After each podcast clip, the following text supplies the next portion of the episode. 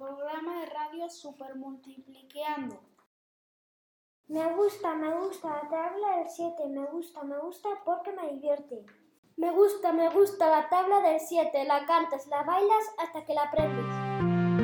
Ya estamos aquí, como cada semana, para ponernos al día de los últimos acontecimientos disfrutados en nuestras clases.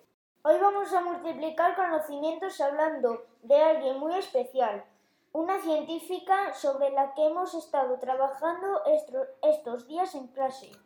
Pues sí, la verdad que esta mujer nos ha llamado mucho la atención a todos, sobre todo algunas anécdotas de su vida. Y es que tenemos que reconocer que somos un poco cotillos. Os preguntaréis de quién se trata. Pues de Beulah Louise Henry, la primera chica superinventora. ¿Cómo me gustó conocerla cuando vi su imagen en el libro con ese paraguas? Nunca me hubiera imaginado todo lo que escondía. Desde pequeña, Paula se divertía trasteando con herramientas, aparatos domésticos y cualquier cosilla que encontraba por su casa. Nerea, ¿tú crees que Paula ordenaba después todo lo que había utilizado? ¿Estropearía algún aparato en sus intentos de crear algo nuevo y sorprendente? No lo sé, lo que sí que sé es que merecía la pena. Con solo 25 años patentó una máquina para hacer helados, un invento muy molón y muy raro para su tiempo. Eso me acaba de recordar un chiste. En una heladería pregunta el cliente, ¿me puede decir qué sabores tiene? Están todos en los carteles contesta el heladero. Muy bien, pues póngame uno de cerramos los lunes. Para otra vez, mejor piénsalo antes de soltar un chiste.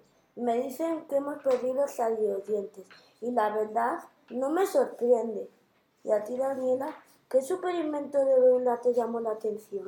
A mí lo que más me gustó fue el bolso que creó. Era un bolso que podía combinar con toda la ropa que tuvieras. Y es que Bella lo diseñó con unas fundas intercambiables que permitía cambiar los colores del bolso.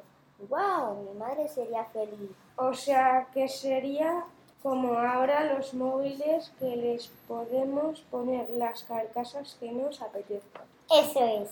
Y para hacerlo todavía más útil, le puso las cremalleras y compartimentos para poder llevar todo lo que nos apeteciera. Como veis, a Beula le gustaba facilitar la vida a las personas en su día a día. Sí, y por eso inventó también un paraguas que se plegaba totalmente para no molestar y cuyo mango podía guardar un estuche de maquillaje top total. Hablando de paraguas, me dicen por el pinganillo que tenemos que dar paso a la Previsión meteorológica. Adelante, conectamos con Peñafiel desde su estación meteorológica. Quesos Flor de Gueva. Pagas dos y tres te llevas.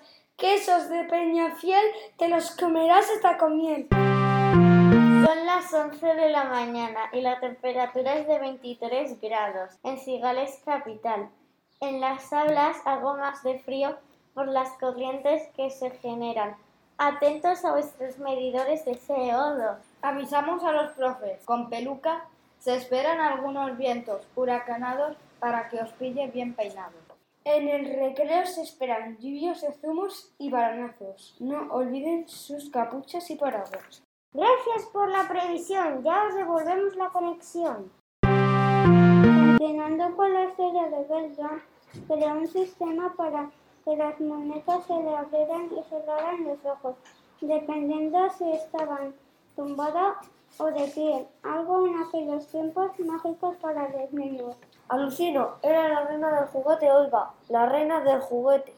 ¿Sabías que las primeras muñecas encontradas estaban elaboradas en madera y compuestas de una sola pieza? Fíjate cómo ha evolucionado el mundo de los juguetes que actualmente existen muñecas de todo tipo y con un sinfín de mecanismos que las hacen hablar, reír, comer y sus rostros son cada vez más realistas. Pues todos estos son solo unos pocos inventos de todos los que hizo realidad. la imaginativa e incansable Beulah. Se convirtió en toda una leyenda en Nueva York. Ya como una viejecita de 83 años ideó un método para hacer sobres de cartas de distintas formas. Impresionante. Esperamos que hayáis aprendido muchas cosas sobre esta gran inventora y que la próxima vez que veáis un objeto penséis si fue la gran Beula la que lo hizo posible.